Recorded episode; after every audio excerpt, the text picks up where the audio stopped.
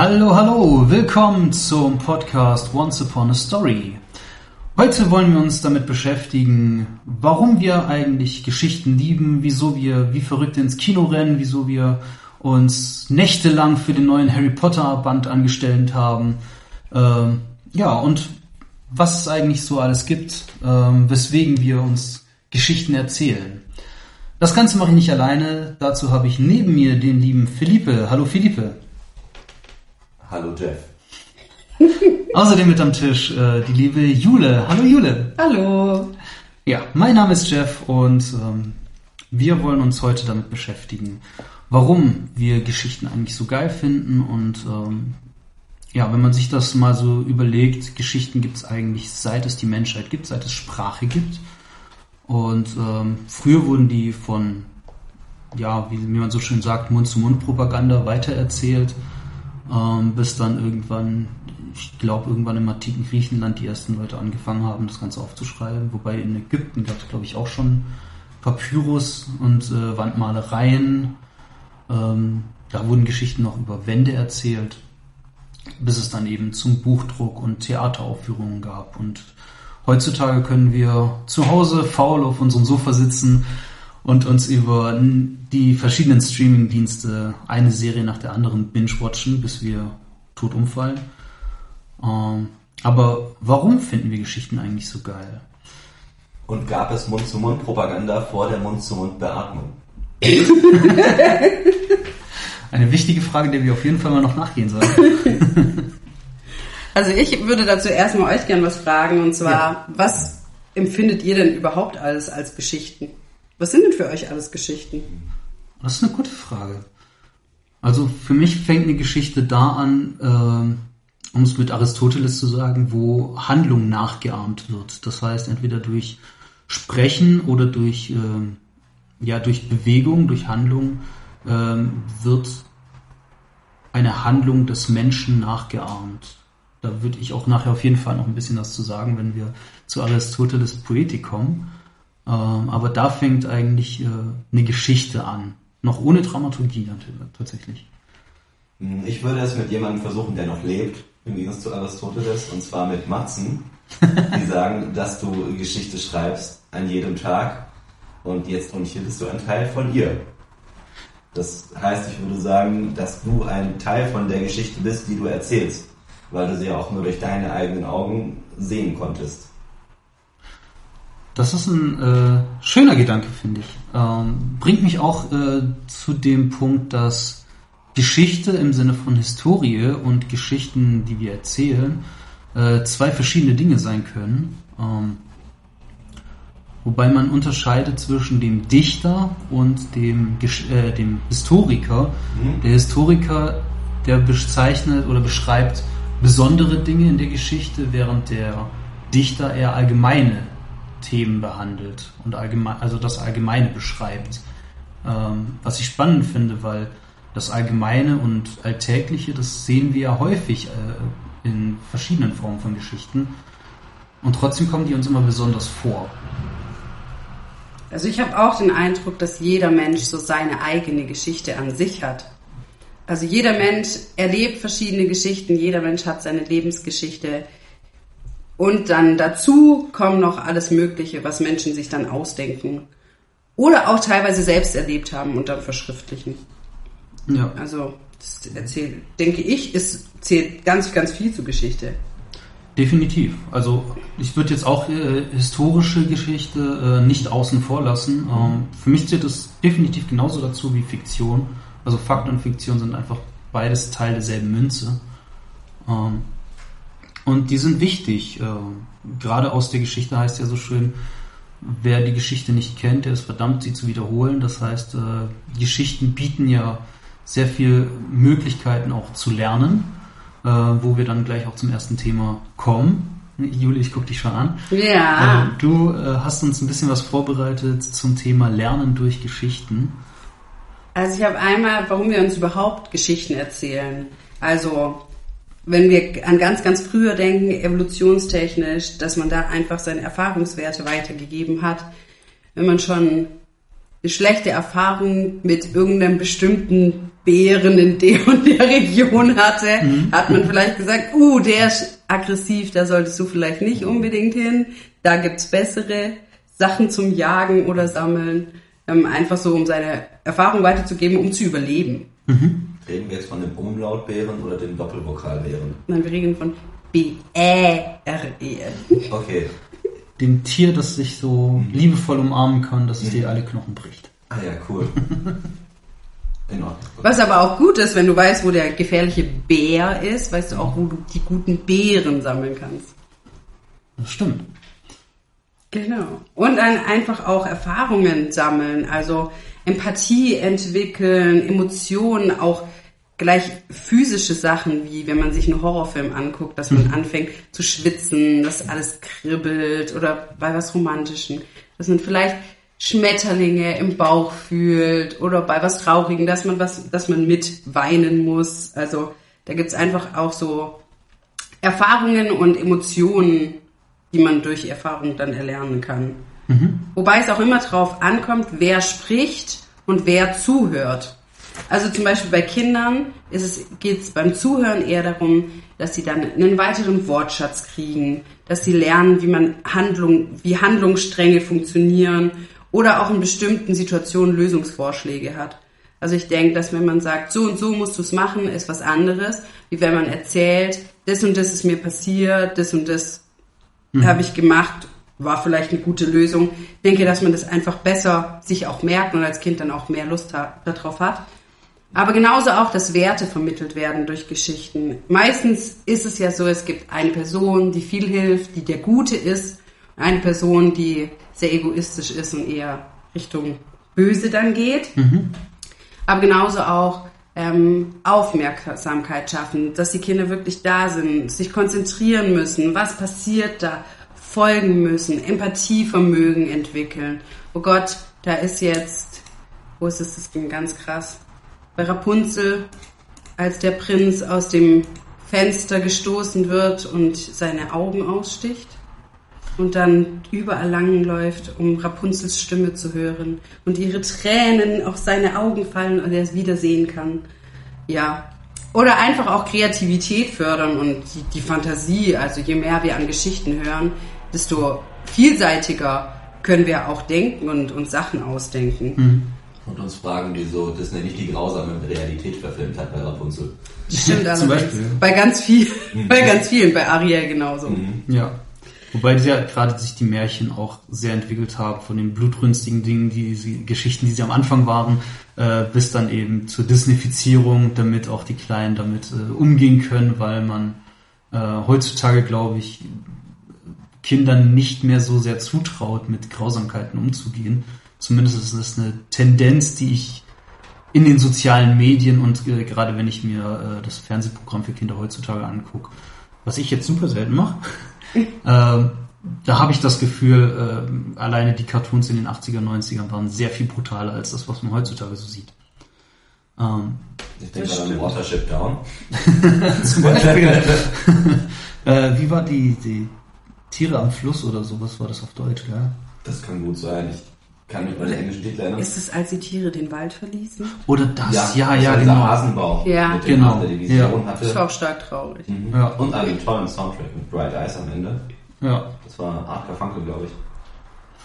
Ich habe geweint. ja, aber gerade Märchen sind ja so ein Beispiel dafür, dass es eben am Ende noch die Moral der Geschichte gibt, ähm, was dann lieber so rum beigebracht wird als andersrum, wenn man ähm, ja, wenn man äh, jemandem was beibringen möchte oder eine Lehre hat, die unvermittelt einfach sagt, nehmen wir mal als, als klassisches Beispiel, du sollst nicht töten oder du sollst nicht stehlen.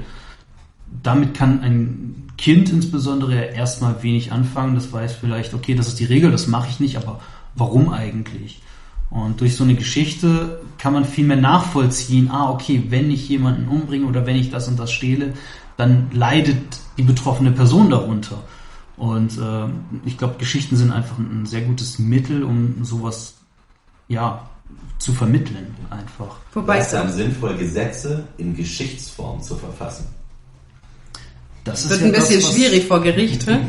Vor Gericht ist es schwierig, aber das ist ja mehr oder weniger, das ist ja mehr oder weniger das, was äh, religiöse Texte zu versuchen, ja, also Beispiel Bibel oder sowas. Mit anderen religiösen Texten kenne ich mich jetzt gar nicht so sehr aus, muss ich gestehen, äh, weil auch mit der Bibel ich nur Auszüge kenne. Ich bin kein religiöser Mensch, das dann an der Stelle. Ähm, aber ja, religiöse Texte funktionieren ja alle genauso. Und Religion wird bestimmt auch mal äh, ein Thema bei uns, wie Religion eigentlich Geschichten erzählen und die Welt erklären. Der Gretchen-Podcast. Kennst du dann guten, ja? Absolut nicht, aber ich kenne die Gretchen-Frage. Ah, Das stimmt. Ich denke auch, dass es, dass es dann auch drauf ankommt. Also zum einen, ob eben das Kind zuhört oder ob das Kind auch was erzählt. Also ich liebe es ja, Kindern zuzuhören, wenn die Geschichten erzählen.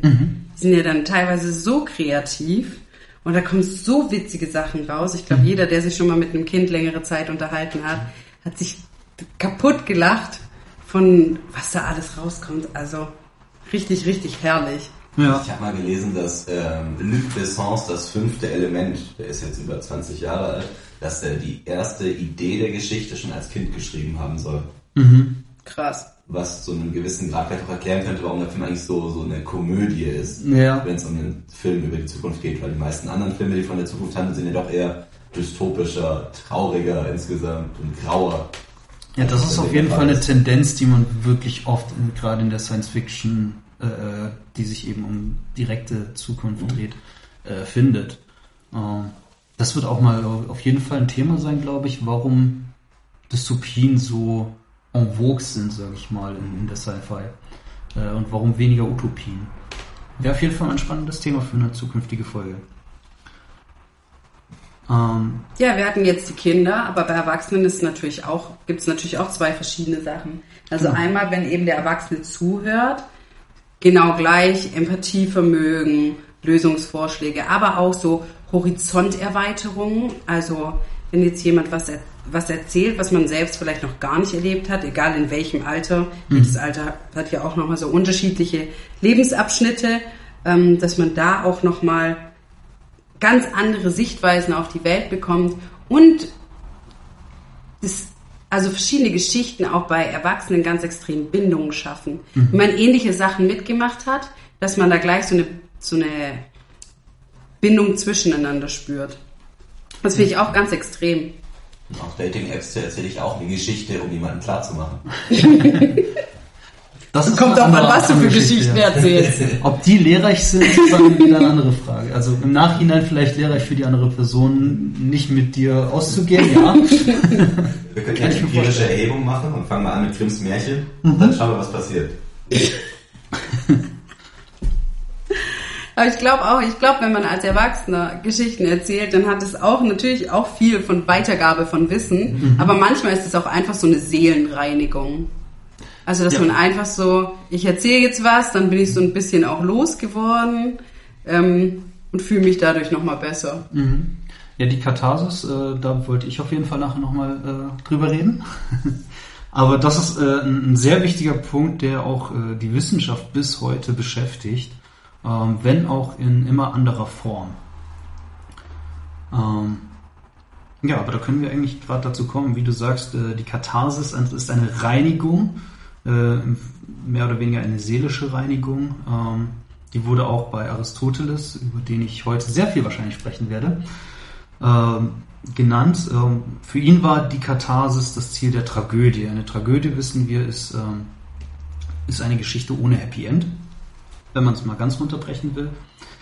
Ähm, bei der Tragödie geht es darum, Jammer oder Schaudern und Furcht beim Zuschauer oder beim Leser zu wecken, um eben diese Katharsis zu, äh, hervorzulocken oder die äh, ja, auszulösen, damit die Zuschauer oder Leser von diesen Gefühlen gereinigt werden können. Es findet also eine Art Läuterung statt. Komm, das kennt, kennt doch jeder voll gut, wenn man mal einen richtig fetten Liebeskummer hat. Zum Dann Beispiel. guckt man sich Liebesfilme an und heult und heult und heult Zum Beispiel. und dann ja. geht's einem besser. Ja, Also das Problem ist immer noch da, aber man fühlt sich zumindest ein bisschen besser. Richtig. Oder auch äh, eine ganz klassische Variante, König der Löwen, der Tod von Mufasa. dass es für viele Kinder, die den Film damals gesehen haben, das erste Mal, dass sie sich mit dem Tod beschäftigt haben. Äh, für andere Kinder, die vielleicht schon den, in dem Moment den Großvater verloren haben oder so, die konnten dadurch die Gefühle noch einmal äh, äh, spüren und konnten sich vielleicht dadurch auch besser reinigen, konnten sich besser lösen davon. Und sowas kann durch Geschichten durchaus vorkommen. Ähm, wichtig ist aber, dass die, diese Emotionen, dass wir die spüren können, ähm, dazu sind auch die Verbindung und die Beziehung der Charaktere wichtig. Also eine Katharsis wird nicht hervorgerufen, wenn der Protagonist und der Antagonist sich im Grunde nicht kennen. Ja, also Beispiel ähm, aus den letzten Jahren Spider-Mans Feinde in den Filmen haben immer einen persönlichen Bezug zu ihm gehabt. Ähm, genauso bei Star Wars. Äh, ich, ich finde Star Wars Episode 3 ist eine klassische griechische Tragödie, da wird bestimmt noch mal drüber zu reden sein. Aber nur durch die Beziehung von Anakin Skywalker bzw. Vader ähm, können diese ganzen Spoiler-Alarm, das bis heute noch nicht weiß. Ähm, nur dadurch können diese Gefühle und diese Emotionen überhaupt hervorgerufen werden. Ähm, Gegenbeispiel wäre, ich weiß nicht, ob ihr den Film Doctor Strange gesehen habt. Der Antagonist spielt dort für die Handlung zwar eine Rolle, aber für die Entwicklung der Hauptfigur einfach gar keine. Stimmt. Und dadurch haben wir auch, die den Film ja aus der Perspektive von Strange sehen, überhaupt keine emotionale Bindung zu dem Charakter und äh, ja, empfinden den in keiner Weise als besonders oder aufregend, wenn wir sehen, wie er gegen Strange äh, in, in Aktion tritt, wenn, er, wenn die gegeneinander kämpfen. Das hast du ja auch auf einer subjektiven Ebene, zum Beispiel im Avengers Endgame, wenn dann äh, Thanos sagt, ich weiß nicht mehr, wer du bist. Ja. Genau. Zu der späteren Scarlet Witch.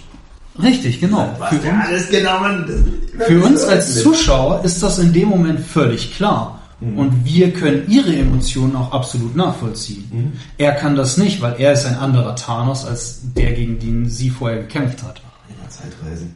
Ja, Zeitreisen können so verwirrend sein. Mhm. Und vergesst nicht, was Zeitreisen angeht, äh, zurück in die Zukunft ist Bullshit. auch.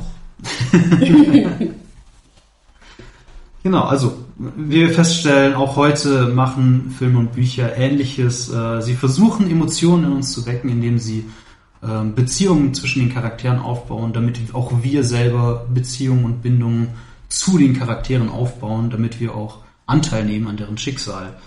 Und äh, während das bei Aristoteles vorwiegend eben in der Tragödie der Fall war, gibt es heute eben sehr viele weitere Genres.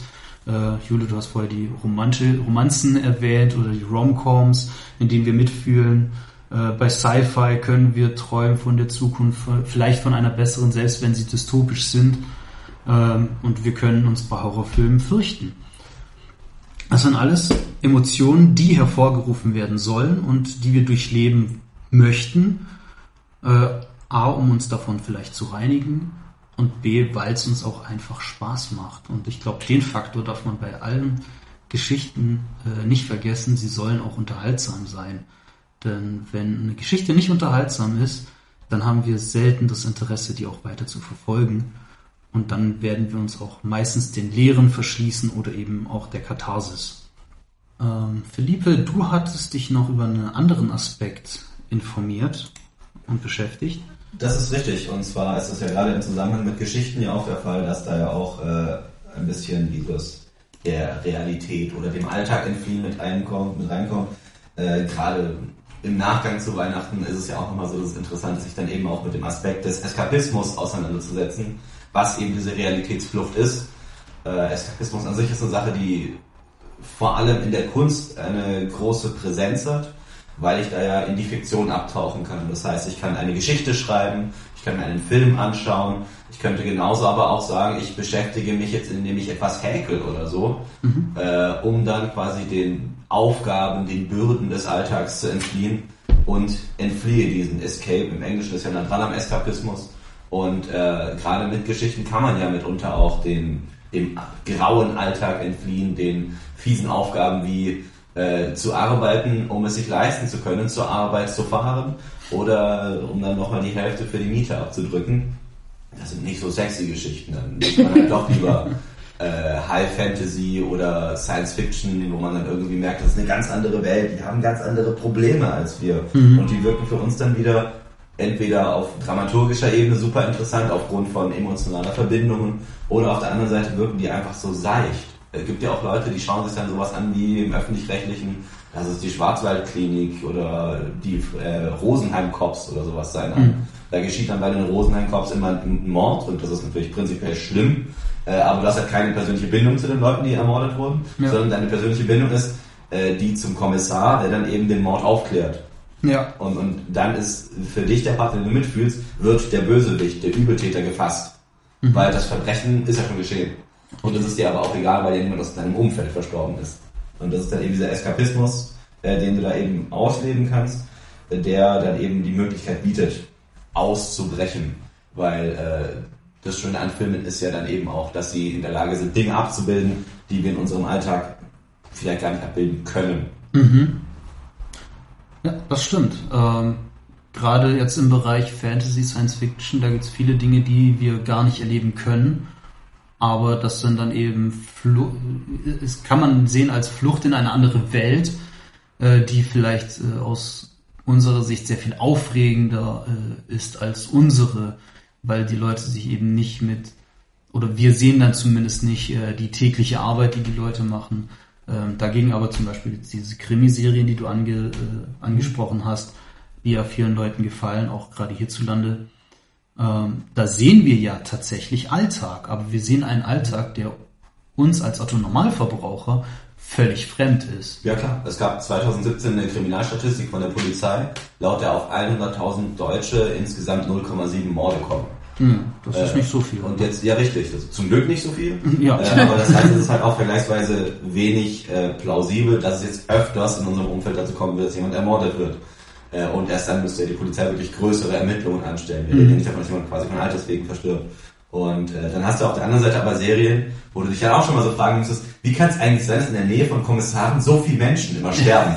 Im Alltag würde mich das beunruhigen. Ja, In der richtig. Serie und im Film nehme ich es aber hin, weil es mich ja auch irgendwo unterhält. Ja, natürlich. Äh, ein Kommissar, der jetzt sehr realitätsgetreu wäre und vielleicht in seinem Leben dann nur mit einem Mordfall zu tun hat. Ich weiß nicht, ob diese Serie viele Zuschauer hätte. Boah, stell dir mir vor, das wäre auch wirklich ätzend. Der läuft einfach nur rum und sagt so, ja, du bist jetzt gerade mit dem E-Roller auf einem Gehweg gefahren, solltest du aber nicht. Hier. Hier, Strafzettel. Oh Gott, das ist langweilig. Das wollte doch echt niemand sehen. Natürlich, da fehlt ja dann die emotionale Fallhöhe für dich. Ja, Richtig. ja, natürlich. Die ist auch unglaublich wichtig. Außerdem wär da, wärst du da bei der Kripo völlig falsch, wenn du dann Knöllchen verteilst. Stimmt auch wieder. Ich war, war einfach bei Polizisten eher Polizisten im. Allgemeinen. Ja, das sind halt jetzt so quasi die, die Geschichten, die halt eben die größere Bandbreite abbilden, weil da sowas passiert. Es ist ja auch bei äh, romantischen Komödien, die du anfangs kurz erwähnt hast, ja auch eher so, dass der, die interessanten Punkte nicht die sind, in denen du eine Beziehung im Alltag erlebst, sondern Ja. die, in denen du siehst, dass sich etwas verändert, dass es darum geht, kommen die beiden zusammen oder werden die sich trennen und, und welche anderen Leute sind da noch drumherum und funken da vielleicht sogar irgendwie dazwischen. Und das sind so die Punkte, wo du dann merkst, okay, du, du fühlst dich rein, das ist diese Immersion, du fühlst dich ein in die Geschichte, weil du dich ja irgendwo auch identifizierst mit den Teilnehmern. Ähm, und dann auch mitgerissen wirst, ja mitleidest an den einzelnen Teilen. Und da ist es dann auch, ich würde nicht sagen komplett egal, aber ziemlich, äh, du lässt den Leuten noch ziemlich viel durchgehen, die dann eben mitunter auch sich scheiße verhalten, Das stimmt. äh, weil du ja auch Filme aus der Pers äh, Position des Übeltäters darstellen könntest, aus der Position des Mörders zum Beispiel. Und, Ja. und trotzdem fühlst du mit, wenn er dann gefasst wird. Ein schönes Beispiel dafür ist die Serie Dexter, in der wir Beispiel, einem Serienmörder folgen und dessen Innenleben mitbekommen, du- dadurch, dass seine Gedanken dargestellt werden. Äh, Und trotzdem fühlen wir mit diesem Serienkiller mit, obwohl wir alle uns einig sind, dass so jemand so in der echten Welt sofort hinter Gitter gehört. Mhm, absolut richtig. Aber wenn er dann äh, plötzlich äh, selber ins Licht der Ermittlungen rückt, ähm, was bei ihm besonders lustig ist, weil er selber bei der Polizei arbeitet, ähm, als Blutspurenanalyst, glaube ich, oder als, als Ja, das ist Blutexperte. Forensiker. Genau. Ähm, dann hoffen wir plötzlich, dass er der Polizei entkommt, also seinen Kollegen. Ähm, sowas geht nur durch Geschichten. Sowas würde in der realen Welt, würde kaum jemand äh, für den Serienkiller routen, würde ich mal annehmen. Hoffentlich. Ja, hoffentlich. Außer man kennt ihn eben persönlich und da sind wir wieder bei der persönlichen Bindung. Die ist halt unfassbar wichtig, auch um Sympathie aufzubauen. Und sowas lernen wir eben auch durch Geschichten. Und das Storytelling ab der fünften Staffel ist auch eine Tragödie. das, das äh, dem kann ich nicht widersprechen, ja. ich habe auch gehört, die neue Serie Dexter New Blood oder wie die heißen soll, soll auch nicht besonders toll sein. Habe ich nicht geschaut. Ja, das ist ja auch ein bisschen so ein Thema, wo du dann so merkst, okay, weil beim, also Eskapismus ist ja prinzipiell immer das der Realität entfliehen. Manchen Leuten ist es dabei sogar eigentlich egal, was läuft. Hauptsache, mhm. das läuft, äh, also ich sag, das kenne ich vor allem aus der älteren und Großelterngeneration. Da läuft dann einfach mal der Fernseher und es läuft irgendwas, und es ist ihnen eigentlich egal, was läuft. Mhm. Hauptsache, sie haben irgendwie das Gefühl, nicht allein zu sein, von Gesellschaft ja. zu haben was ja dann nochmal ein ganz anderes Bedürfnis ist, was dann erfüllt wird. Im Gegensatz zu dem, ich gehe ins Kino und schaue mir explizit diesen Film an, mhm. weil ich den Regisseur, den Trailer, den Hauptdarsteller irgendwie toll finde. Und das ist ja dann nochmal was anderes, weil dann ja auch die, die Erwartungshaltung sich ganz verändert. Ja. Ja klar. Wobei ich dann auch, da muss ich gestehen, da ich bin auch so jemand, ich habe früher, ähm, als ich noch Free TV besessen habe, was inzwischen nicht mehr der Fall ist, äh, danke Streamingdienste, ähm, ist bei mir eigentlich auch den ganzen Tag, wenn ich zu Hause war, der Fernseher gelaufen. Meistens äh, Sitcoms, weil es da einfach völlig egal ist, ob man aufpasst oder nicht. Also ob ich jetzt die 500. Wiederholung Big Bang Theory mir aktiv angucke oder die passiv im Hintergrund läuft, äh, ist da erstmal völlig irrelevant, weil Hauptsache irgendwie Hintergrundgedudel, äh, Hauptsache keine komplette Stille. Ähm, und ja, in den meisten Fällen kannte ich dann die Folgen schon da war es mir völlig egal, ob ich die, äh, was da gerade passiert ist, weil zwischendurch habe ich dann den einen Witz gehört, mich erinnert, ha, der war witzig, ja stimmt, und habe dann weitergemacht, was auch immer ich gerade machen war. Äh, nicht selten habe ich Hausarbeiten geschrieben dabei. Aber da war mir immer wichtig, dass der Fernseher läuft. Aber ich glaube, es war halt früher so eher das Radio, das, ja. bei, das bei Großeltern oder so oft gelaufen ist und heutzutage sind es halt entweder äh, Filme, die nebenbei laufen, weil man sie schon 500 Mal gesehen hat, mhm. Serien, die, wo man, bei denen man nicht aufpassen muss, die laufen. Oder aber auch, dass man sich nebenher eben Podcasts anhört. Auf ja. der anderen Seite überwiegend True Crime Podcasts, was ein bisschen beunruhigend ist. ja, da, da habe ich mich auch dazu. Ich habe mich auch schon gefragt, wo dieser Trend eigentlich herkommt, was daran so faszinierend ist. Das müssten wir auch mal auf jeden Fall recherchieren. Was fasziniert so an True Crime? Das sind auch wieder Geschichten über die wir uns auf jeden Fall mal unterhalten müssen. Warum, wieso sind wir weggegangen von den fiktionalen Krimis über zu den faktischen Krimis? Und wieso kommen die auch wirklich so auffällig oft auf der Damenseite? Äh, ja. auf, äh, schon auf der Damenseite, auf Interesse. Ja. Weil auf der Herrenseite ist es dann doch eher so, dass man sich mit anderen Dingen in, bei den Podcasts in der Masse beschäftigt. Mhm. Das kann dann, ob das jetzt äh, Fitness, Life Coach, von mir aus auch Geldanlage ist oder, oder eben auch Filme oder sowas. Das sind Bereiche, in denen ist dann doch eher die männliche Demografie überrepräsentiert. Ja, wobei ich auch sagen muss, gerade Life-Coaching und Fitness, das sind auch äh, sehr viele Frauen, die sich sowas dann reinziehen. Nicht in dem Ausmaß als Podcast, als Videos. Achso, als, ja, als ja. Trainings. Okay, okay, ja. Das ist eine Übung, alles cool. Mhm. Aber es gibt auch dann Podcast, wo Leute darüber reden, hier, ich nehme irgendwelche tollen neuen Lebensmittel. Klopft mal nicht so sorry, auf den Tisch, sorry, nach der Gewohnheit. hier, ähm, alter Trommler, sorry, kriegt man nicht raus. Und ja. dann merkst du aber eben auch, dass äh, dann dieses Interesse dann ja auch irgendwo anders hingeleitet wird. Und dann bist du aber auch schon dabei, dich ein bisschen von der Geschichte manchmal zu entfernen als Format, wenn du sagst, dass die Geschichte eine Moral übermitteln soll oder eine Erfahrung teilen soll. Weil die, die Erfahrung teilen, das hättest du dann zum Beispiel im Bereich dieser True Crime Podcast. Mhm. Da ist es ein, ein abgegrenzter Fall, wo du sagst, das ist passiert, das ist die Vorgeschichte des Täters, die Vorgeschichte des Opfers mhm. und das war dann die ähm, Aufarbeitung durch die Polizei. Das ist dann soweit eine abgeschlossene Geschichte. Ja. Aber es gibt auch Themen, die quasi nicht enden können, weil ich kann mich Tage, Wochen, Monate lang über Ernährung, über Sport unterhalten oder auch über neu erscheinende Filme, weil es ja nicht passieren wird, dass es irgendwann keine neuen Filme mehr gibt. Es ist ja, selbst wenn ich irgendwann nicht mehr auf groß neue kreative Formate stoße, dann mache ich einfach nochmal dasselbe wie vorher. Das mhm. ist, äh, im Grunde ist ja auch die Geschichte von König der Löwen angelehnt an Hamlet, was glaube ich. Mhm. Äh, ja, wobei, wobei man ja. schon sagen muss, äh, dass König der Löwen selbst schon geklaut ist von einem japanischen Film. Das äh, ist auch möglich, den kenne ich leider nicht. Ja, äh, Kimba der weiße Löwe. Ah ja. Mhm. Fast eins zu eins. Fand ich super spannend. Aber ja, ist Hamlet, ja, äh, Hamlet mit Löwen. Ja, ja klar, da ist nochmal dieses Shakespeare mit Hamlet. Es gab ja auch nochmal diese Northman-Verfilmung. Ähm, ich glaube, mhm. Skarsgård mitgespielt. Ja. Und, Die äh, ich das war ja persönlich gar nicht so geil fand.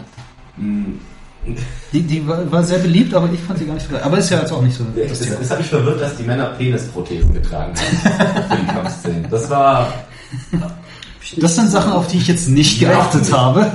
Noch nicht. Kommt auf die Prothesen drauf an. aber auf die Watchlist. Schon erledigt. Dann fällt der True Crime Podcast heute aus.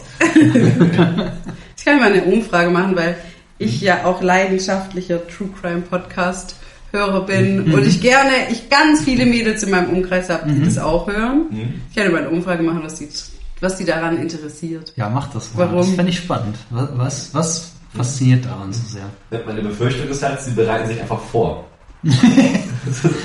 Erfahrungsaustausch, damit sie immer das perfekte Verbrechen begehen können. Ja. ja. Das wäre tatsächlich ein Risiko von solchen Sachen. Beschäftigst du dich zu sehr mit faktischen Mhm. Kriminalitätsfällen, bist du dann irgendwann in der Lage, den perfekten, in Anführungszeichen, perfekten Mord zu begehen? Und wenn du in der Lage bist, wie, wie verführerisch ist es, das mal auszuprobieren? Ja. Nee, ich glaube, das ist wie zu sagen, wenn man viele Ballerspiele spielt, dann Ja, das glaube ich auch. ballert man gerne rum. Richtig. Also ich finde auch, ähm, das war jetzt äh, natürlich sehr auf die Spitze getrieben, aber ich stimme dir hundertprozentig zu. Ähm, niemand wird einen Mord begehen, nur weil er viel True Crime Podcast gehört hat. Das kann ich mir nicht vorstellen. Dafür gibt's ja Ballerspiele. Dafür gibt es Ja, Spiele sind auch nochmal eine sehr interessante Form von Geschichten erzählen. Wenn wir jetzt nicht sowas Abstraktes wie Tetris uns anschauen, sondern eben äh, tatsächlich Rollenspiele, Adventures etc., da gibt's auch teilweise wahnsinnig interessante Geschichten, die erzählt werden. Die dadurch, dass sie ja auch lange erzählt werden, nicht wie eine Serie, ähm, auch eine hohe Bindung zu dem Spieler, also zum Konsumenten bringen können. Ähm, gerade eben irgendwelche Action-Adventures etc., äh, die eine gute Story haben, dadurch, dass man den äh, Hauptcharakter quasi kontrolliert, ist die Immersion noch natürlich noch sehr viel größer. Ja, oder Geschichten, die man selber schreibt, indem man selber die Handlung bestimmt. Ja, gerade bei solchen äh, Rollenspielen mit, mit verschiedenen Handlungsoptionen. So Typ Open World Games. Ja. Du musst dich ja teilweise dann auch entscheiden, welcher Gang schließt du dich an oder sowas. Das ist Zum so ein Beispiel, bisschen ja. so die GTA-Nummer. Äh, Du hast genauso ja auch vergleichsweise lineare Spiele, wo du dann sagst, okay, du bist halt der kleine italienische Klempner, der seine Prinzessin befreien muss aus dem Schloss. Ja, eine sehr einfache Story, aber Mhm. die funktioniert seit... Äh, Me, Mario. Aber irgendwie schafft das halt nicht, sie zu behalten, weil die ja immer wieder entführt wird und verschwindet. Da gibt es sehr viele Theorien dazu, wieso eigentlich. Äh, eine meiner Lieblingstheorien, auch wenn die total in den Haaren herbeigezogen ist, ist, dass Peach und Bowser eine Affäre haben und Mario eigentlich derjenige ist, der sie deckt und deshalb immer nur so tut, als ob er sie befreit. Eine sehr moderne Aussicht. ja, auf jeden Fall. Ob man da als Siebenjähriger dran denkt, ich weiß es nicht. Ich, ich wage es zu bezweifeln. Aber Fantheorien sind äh, meistens etwas, was sehr, sehr viel Spaß machen kann. Ähm, Krass ist ja auch bei vielen Geschichten, dass äh, manchmal, dass ja der Schreiber selber nicht unbedingt weiß, wie er die Geschichte in Gänze ausgestaltet. Viele fangen ja mit einer Geschichte an, dann kann es sein, dass die gut läuft oder nicht, und dann musst du gucken, wie du weiter arbeitest, indem du zum Beispiel auf Serienformaten ein Staffelsystem hast. ja. Und dann kann es passieren, dass ich halt Typ äh, Firefly oder so die Serie mittendrin im Grunde beenden muss. Es könnte ein Ende kommen wie bei, ich sag mal, bei, bei einer älteren Serie, das war was von HBO, eine der teuersten, das war Rome. Oder du hattest auch in der Hannibal-Verfilmung, die war aber, glaube ich, ich weiß nicht mehr, auf welcher Plattform das war. Äh, da war es mit Mats Mikkelsen als Dr. Ja, Lecter. ja. In den beiden war es zum Beispiel so, dass die eigentlich am Ende noch zwei Staffeln mindestens brauchten, um die Geschichte komplett zu erzählen. Mhm. Dann aber das Studio gesagt hat, ihr kriegt nur noch eine Staffel. Worunter dann die Handlung sehr gelitten hat, weil die halt sehr komprimiert werden musste. Ja, Da leidet dann die Immersion drunter, die Logik manchmal auch, weil manche Dinge zu schnell passieren. richtig. Aber ja. du musst es halt irgendwie ein sauberes Ende abfilmen. Und bei vielen modernen Serien ist es ja dann so, dass die Staffel so endet, dass es immer einen Cliffhanger gibt. Dieses, Ein oh, wir könnten weitermachen, wenn wir dürften.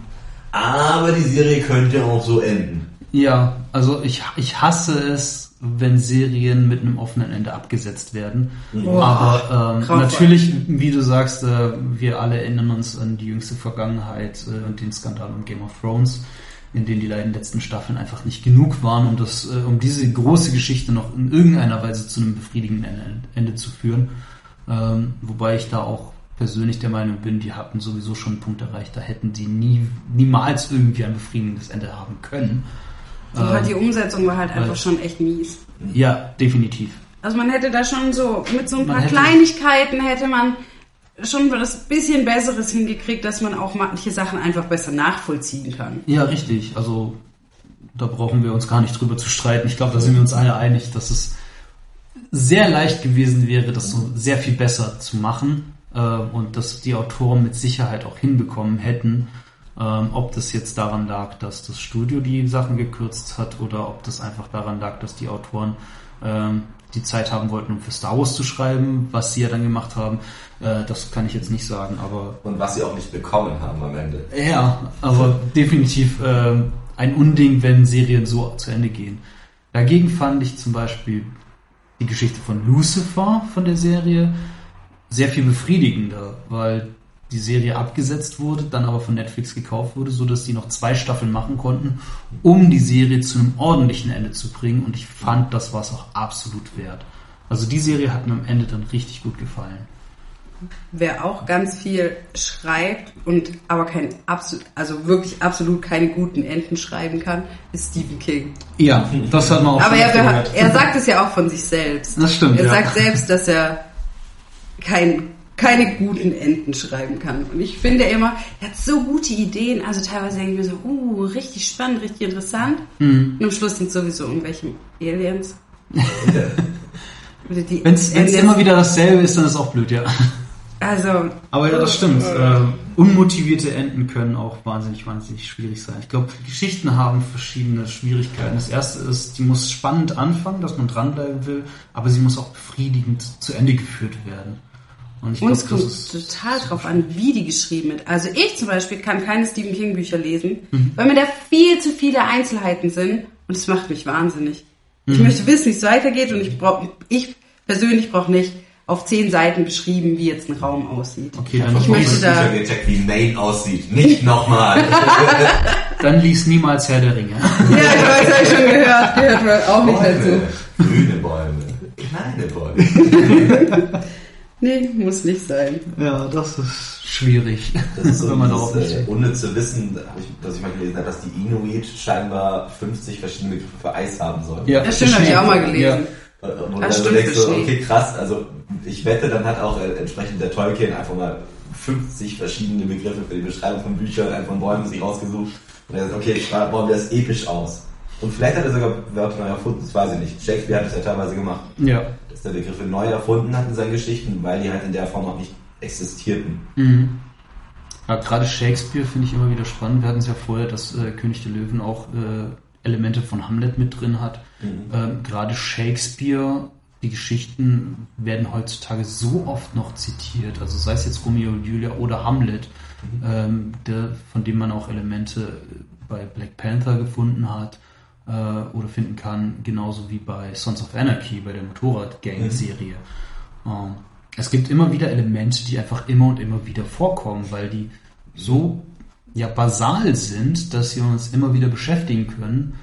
Und wir lassen uns gefallen, äh, diese Elemente immer und immer wieder zu sehen, in jeder, für jede Generation auch neu. Ähm, was ja auch ein Punkt von Remakes und so weiter ist. Äh, Das heißt ja immer wieder, ich glaube schon seit Anbeginn der Kinozeit heißt es, ach den Filmemachern fällt doch nichts Neues mehr ein. Ähm, es liegt mitunter vielleicht daran, dass es, ähm, ich weiß gar nicht nach wem, irgendein Theoretiker hat mal ähm, runtergebrochen, dass es im Grunde nur sieben Plotstrukturen gibt. Also es gibt nur sieben Grundplots und man kann jede Geschichte eigentlich genau auf diese sieben runterhandeln.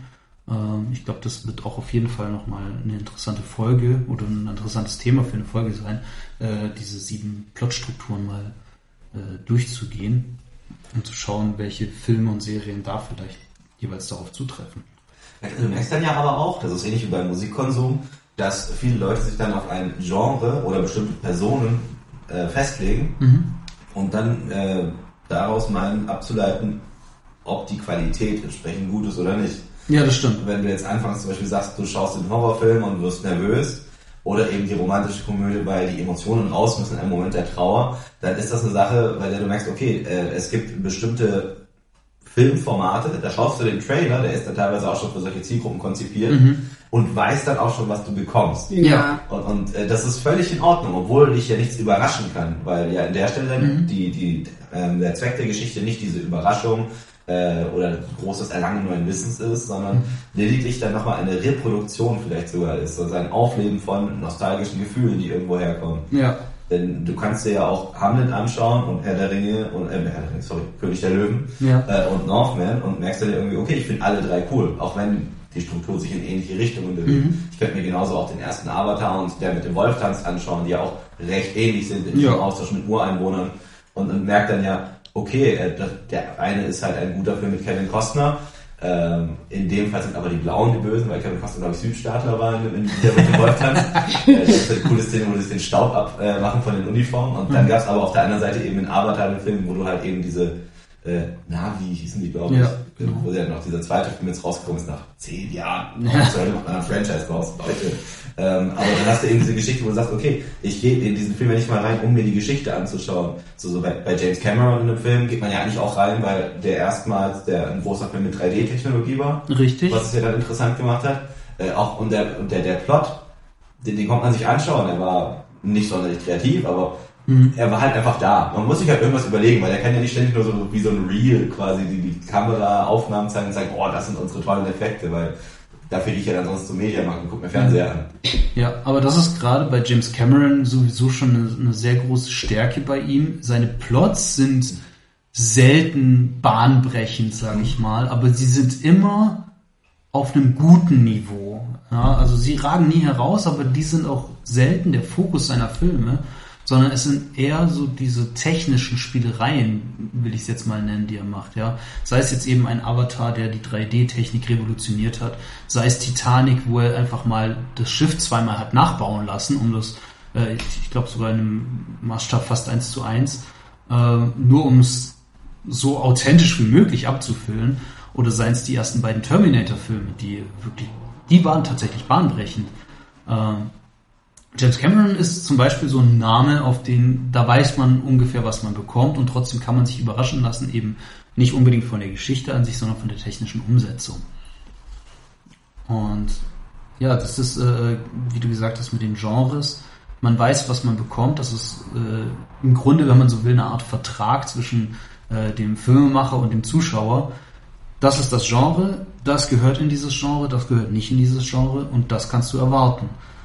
Ähm, was uns natürlich den Vorteil bringt, wir wissen, was wir uns angucken und die Enttäuschung ist dadurch vielleicht nicht so groß, wie wenn wir jetzt einfach äh, mal als Beispiel, äh, wir gehen zum Beispiel gerne in die Sneak Preview, ja, wir gucken uns, äh, wir gehen ins Kino, für die, die das nicht kennen, wir gehen ins Kino, schauen uns einen Film an, für mittlerweile 6 Euro sind's. Ähm, wir wissen nicht, welcher Film kommt. Alles, was wir wissen, ist, dass dieser Film noch nicht im deutschen Kino gelaufen ist. Äh, der wird dann in der nächsten oder übernächsten Woche meistens dann erstmal ähm, veröffentlicht. Dadurch haben wir natürlich gar keine Ahnung, worauf wir uns einlassen am Anfang. Und das bringt natürlich diese Überraschung. Da ist natürlich die Frage, ist man dann schnell enttäuscht, wenn da nicht äh, jetzt ein Actionfilm kommt, obwohl man da jetzt richtig Lust drauf hätte und dann wird es halt doch die romantische Komödie? Oder ist es dann so, dass wir das spannend finden, ähm, einfach mal komplett ohne Vorwissen in diesen Film reinzugehen? Was jetzt bei einem geplanten Kinobesuch, da wissen wir, welches Genre wir erwarten, welche Grundgeschichte vielleicht sogar, welche Schauspieler dabei sind. Da ist natürlich der Überraschungseffekt sehr viel geringer. Und beides kann so seinen Reiz für sich haben, denke ich. Ja, besonders weiß man ja, also schaut man dann vielleicht auch mal Filme, die man sonst niemals sich angeguckt hätte. Zum Beispiel Magic Mike. Den ich nicht in der Sneak gesehen habe, den ich mir aber tatsächlich angucken würde. aber ja, zum Beispiel. Oder eben Filme, die abseits des Mainstreams sind, von denen man sonst nie gehört hätte. Ja klar, das kann ja auch dann vorkommen. Da, da kommt ja dann auch, weil es muss ja nicht unbedingt ein Arthouse-Film sein, um da gleich ein Label drauf zu drücken, aber es gibt ja Filme, die auch aus anderen Ländern kommen oder eben auch mal von neuen Regisseuren, die dann wirklich versuchen, diese etablierten Strukturen in der Geschichte zu durchbrechen, was Neues zu zeigen. Äh, Und dann merkst du ja auch, das ist ein Film, der kann gut sein, aber er wird sich nicht in dieser Breite durchsetzen, wie dann eben ein, ich sag mal, bekanntes Rezept, das äh, bekannt sein kann im Sinne von, es ist ein Superheldenfilm, Ja. es ist ein bekannter Regisseur, es sind besti- bestimmte Schauspieler dabei, wo du sagst, oh toll, ich finde Tom Cruise, Brad Pitt, Olivia Wilde-. Ja, klar, Neeson. Ja. Äh, äh, also, you name it, da gibt es ja ganz, viele, wo man sagt, die sind irgendwie bekannt und dann schaut man sich deswegen den Film an. Richtig. Und äh, das ist eine Nummer, die dann so entsprechend funktionieren kann. Äh, allerdings ist es dann so, dass ich da halt mit ganz anderen Erwartungen reingehe. Ich gehe in einen Nicolas Cage-Film rein, um mich überraschen zu lassen. Weil ich aber auch weiß, wie überraschend Nicolas Cage sein kann, aus einer Art und Weise. Äh, und genauso ist es dann aber auch so, dass ich sage, okay, der Sneak habe ich jetzt mal was ganz Neues im Sinne von, ich kann nicht wirklich kontrollieren, welcher Film kommt. Es könnte irgendwas kommen, es könnte ein Genre kommen, das, mit dem ich sonst auch nicht so viel anfangen kann. Ja. Aber dann mache ich mir auch im Film Gedanken darüber, ob der Film wenigstens innerhalb seines seiner, seiner Richtung funktioniert äh, und ob der gut ist, weil es kann ja sein, dass ich dann eben eine romantische Komödie sehe und ich finde die für gewöhnlich zu vorhersehbar, zu Ja. unkreativ in ihren meisten Umsetzungen, aber dann kann der Film trotzdem unterhaltsam sein. Es gibt da Filme dabei, und wenn es nur eine Szene, ein Bild ist, das du toll findest, dann kann das ja durchaus verhaften. Während du auf der anderen Seite, und das ist eine Sache, weswegen ich auch vorher die Musik kurz reinbringen wollte, äh, du es beim Radio zum Beispiel merkst oder auch in der Disco, da wollen die Leute kaum neue Musik hören. Das, Ja. das Verhalten ist ja drauf, ich sag mal, eingestellt, dass du sagst, ich will Dinge hören, die ich kenne, oder zumindest sehr ähnlich klingen wie das, was ich kenne. Sprich, das neue Album der Toten Hosen würde ich mir anhören. Äh, oder eben auch, wenn jetzt jemand äh, Musik nutzt, wie, ich glaube, The Weeknd war das, der dann mal einen Song machte, der halt ein bisschen so 80er-Anleihen in den Synthesizer-Effekten hatte, und dann klingt das irgendwie auch bekannt. Ja. Das kann funktionieren. Das ist eine kleine Form der Innovation. Aber wenn du jetzt sagen würdest, okay, krass, jetzt ist gerade eine neue Musikrichtung entstanden, aller, lass es vor vielen Jahren dann mal Dubstep sein, vor zehn Jahren, oder eben vor fünf Jahren oder so dann mal Trap und sowas. Äh, Das ist Zeug, wo du sagst, das ist dann schon wieder sehr speziell. Das, das kann nicht in dieser breiten Masse funktionieren, in der so wenige Leute äh, sich überhaupt Gedanken darüber machen, was sie da eigentlich konsumieren. Ja. Wie bei Filmen jetzt auch. So einer der erfolgreichsten Filme im letzten Jahr war der zweite Top Gun, Mhm. der im Grunde, äh, ich sag mal, in, seine, in seinem letzten Akt einen Star Wars macht. so, Okay. So, es ist so, so eine Art, okay, wir haben diesen, diesen sehr schwer, diese sehr schwere Schlucht, durch die wir fliegen und müssen an diese eine Stelle ganz präzise die Bombe reinschmeißen, um das ganz böse Labor des Feindes zu zerstören. Ähnlich wie beim Todesstern. Interessant. Spoiler. Ja, Spoiler-Alarm. ich habe Top Gun weder den ersten noch den zweiten bisher gesehen. Ja, doch, den ersten habe ich gesehen, Okay, aber den wir brauchen zweiten doch einen nicht. Spoiler-Alarm für einen Film, der 1977 erschienen ist. Ich glaube für den nicht. Okay. Äh, da, darüber sollten wir uns definitiv noch unterhalten, ab wann wir Spoilerwarnungen rausgeben. äh, ich glaube grundsätzlich alles aus den letzten zehn Jahren. Lass uns das mal so ganz grob fassen. Da Okay. geben wir noch Spoiler-Alarm raus. Ja, aber also du merkst Wobei halt, das eben- wahrscheinlich noch immer zu weit gefasst ist. Wahrscheinlich Ja. reichen die letzten zwei Jahre heute dank des Internets. Du, du merkst halt eben an der Stelle, dass dann eben der Plot eben nicht so super kreativ ist, weil du weißt schon, was Tom Cruise im ersten Top Gun gemacht hat, dann gebe ich dafür jetzt mal keinen Spoiler-Alarm, der eben als Maverick halt seinen, seinen Scheiß erledigt, alles Ja. cool. Äh, und dann aber im neuen Film dann quasi äh, nochmal reaktiviert wird. Ständig wird dann auch dieser Konflikt bei ihm ja dargestellt zwischen den Jungen und den, Mhm. äh, den aufstrebenden Jungs, die wirklich was können, körperlich tolle Leistungen bringen, die tolle Piloten sind. Ja. Und er ist so, er wird so als altes Eisen abgesteckt, aber hat trotzdem auch an einigen Stellen überragende Fähigkeiten, mit denen er die anderen fertig macht. Ja. Äh, Gerade am Anfang gibt es dann auch so, eine, so quasi eine Verfolgungsjagd dann irgendwann, wo er als Trainer mit ihm so ein bisschen Dogfights, also dieses Eins gegen Eins im Pilot, äh, im, im Kampffliegen dann eben mal übt. Und da macht er die allesamt fertig. Äh, und das ist dann super interessant, das so zu sehen, weil der Film dann eben viele Anspielungen auf den alten Film hat, gleichzeitig dann aber eben halt einen neuen Bösewicht reinbringt, von dem, warum auch immer, nie definiert wird, welches Land es sei, oder welche Organisation das sei. Ja. Ich Wie bei vermute aus. Kafka. Bitte? Wie bei Kafka, über der Prozess. Ein, ein bisschen lebensbejahender, aber ja. Ja. ähm, und, und das ist dann eben sehr interessant, weil das dann auch wieder etwas, ein, ein gewisse bekannte Muster sind. Es werden sogar, es wird sogar ein Song reinszeniert, der im ersten Film in der Kneipe gespielt wurde, sondern halt vom Sohn Okay. äh, von einem Piloten aus dem ersten Film. Und das sind Sachen, die dann eben sehr interessant sind, weil dann eben eine gewisse Nostalgie natürlich mit reingebracht wird, um die Zuschauer des ersten Films abzuholen. Äh, gleichzeitig gibt es dann aber eben neue Schauspieler, nur dass es nach wie vor Cockpits sind. Es sind Flugzeuge, in denen sie drin sitzen, sie fliegen ein bisschen rum, es kommen andere Flieger, weil man bekämpft sich mit den anderen Fliegern, es wird ein bisschen geschossen, cool, alles in Ordnung, Ja. aber das war's dann im Grunde. Und dann gibt's natürlich diesen einen kleinen Moment zwischendrin, wo er sagt, oh, mein Zielcomputer funktioniert nicht. Da fehlt dann noch so aus dem Off die Stimme seines Vaters. Ja, Gottes Willen. Was dann Okay. halt so der klassische Star Wars-Moment dann wäre. Also ich weiß jetzt schon, wenn ich mir Top Gun Maverick angucke, dann Mhm. werde ich auf jeden Fall sehr auf die Star Wars Referenzen achten. Ja, das ist halt, also gerade eben dieses, dieses Ziel, die sagen halt, die bauen es natürlich ein bisschen weiter aus, weil sie ja quasi ein Trainingscamp haben, um halt Ja. ihre Mission zu fliegen. Das wird in Star Wars Episode 4 nicht so intensiv dargestellt. Ja, natürlich, klar. Ja, ich, ich Ähm. also ich würde jetzt nicht erwarten, dass wir hier einen ähm, auf der Erde platzierten Mhm. Episode 4 bekommen. Ja. Äh, aber wenn du das so sagst, dann scheint es ja sehr viele Star Wars Referenzen in diesem Äh, Film zu geben. Also gerade dieser Abschluss ist halt nah dran und du hast dann auch nochmal, um einen weiteren Film noch reinzuholen, es gab ja noch den Peter Jackson Film, äh, ich glaube War of the Cities hieß der. Ja, der unfassbar geflott Richtig. Mortal der, Engines. Mortal Engines, Ja, genau. genau. Der handelte von so quasi großen Städten, die wie Maschinen sich fortbewegen, also wie so auf, auf Ich glaube, das habe ich schon mal gehört. wie so eine Art riesiger Bagger oder sowas. Und dann gibt es da eben große Städte und kleinere Städte. Und die großen Städte fressen quasi die kleinen, um die Ressourcen zu nehmen. Und das hat auch ein sehr Star Wars-artiges Ende. Mhm. An, an den Stellen, der Peter Jackson mich ein bisschen enttäuscht hat, muss ich sagen. Auch wenn ich den Anfang echt cool fand. Okay. Ja, die Prämisse war ja schon irgendwie ganz spannend. Ja klar. Und äh, du, du hast dann eben aber in diesen Geschichten eben auch dieses Element, dass äh, eben teilweise auch, äh, ich sag mal, Formen verwendet werden, die schon in der Vergangenheit angewandt wurden und erfolgreich waren. Mhm. Äh, das heißt, da wird dann nicht so viel Innovation, ich sag mal, in der Plotstruktur reingebracht. Ja. In der Ausgestaltung kann man das natürlich dann gerne machen. Ja, genau. Und da, da stellt sich dann für mich die Frage, gerade in Bezug auf Eskapismus dann auch, dieser Realitätsflucht, Mhm.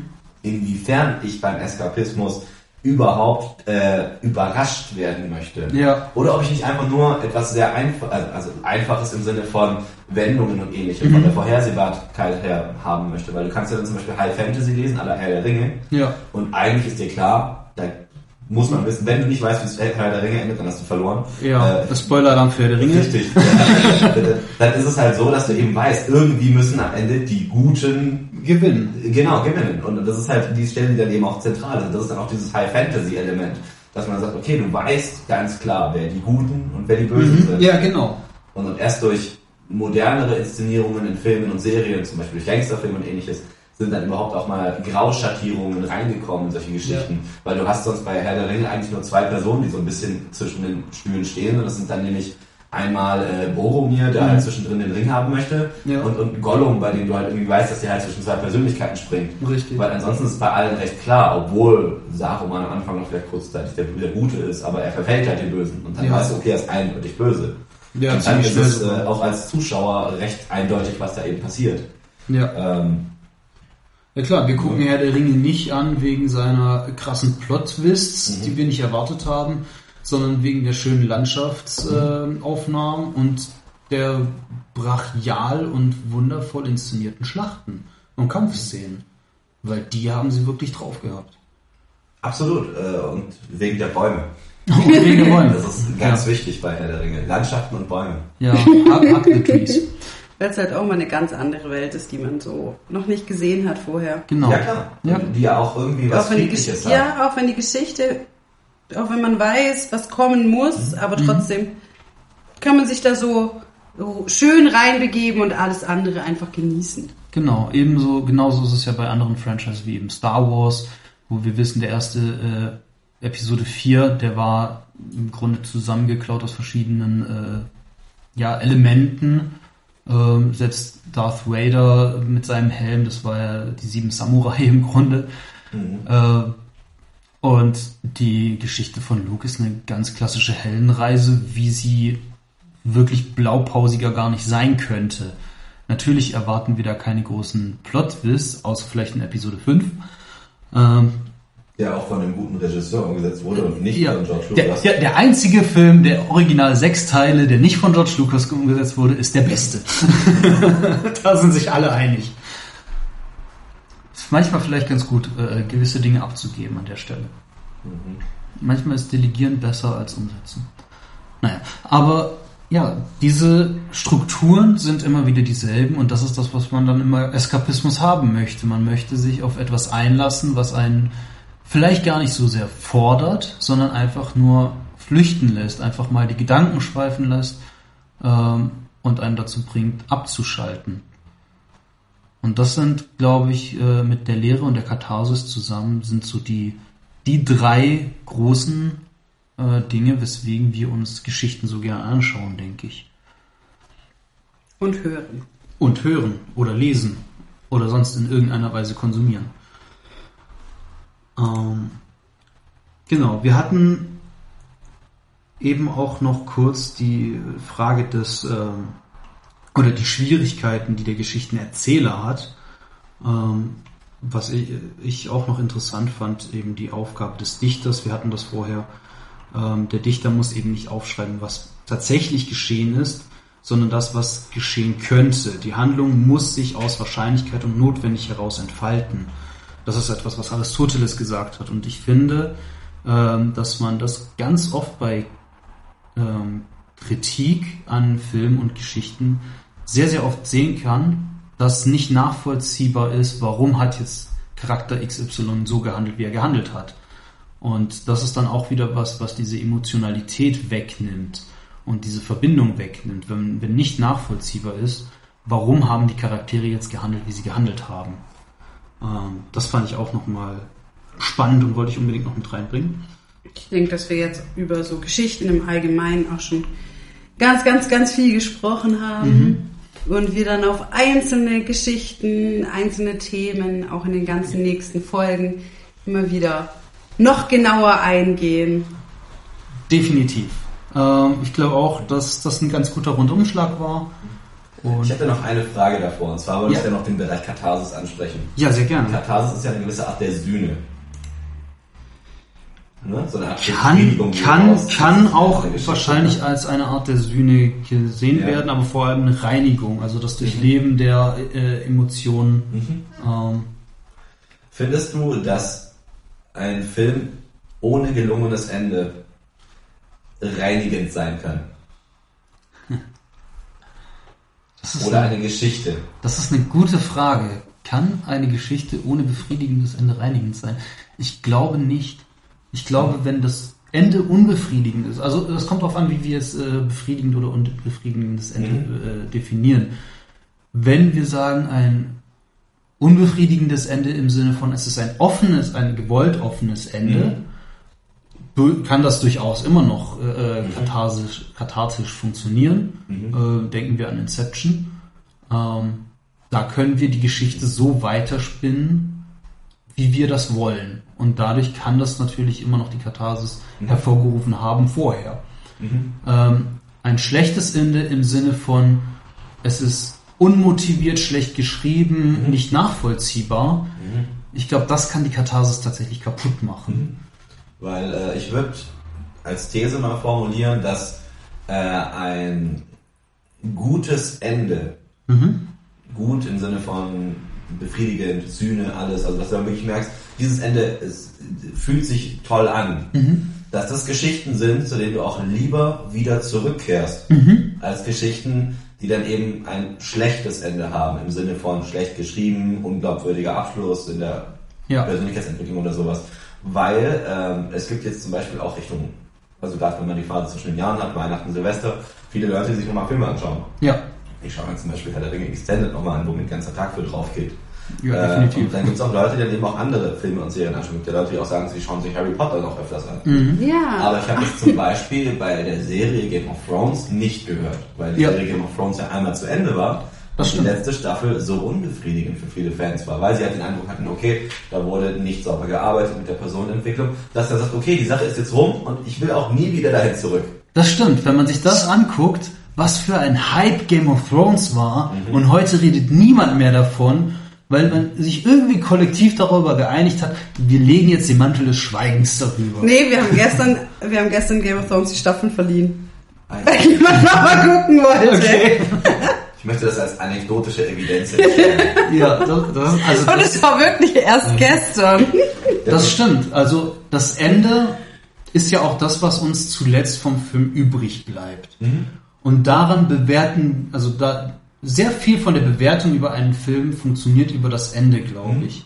Ich glaube, wenn der Film sonst nur Mittelmaß ist, aber das Ende gut war, dann bewerten wir den Film grundsätzlich sehr viel wohlwollender, mhm. als äh, wenn der Film vorher geil war, aber dann mhm. das Ende trotzdem kacke war. Mhm.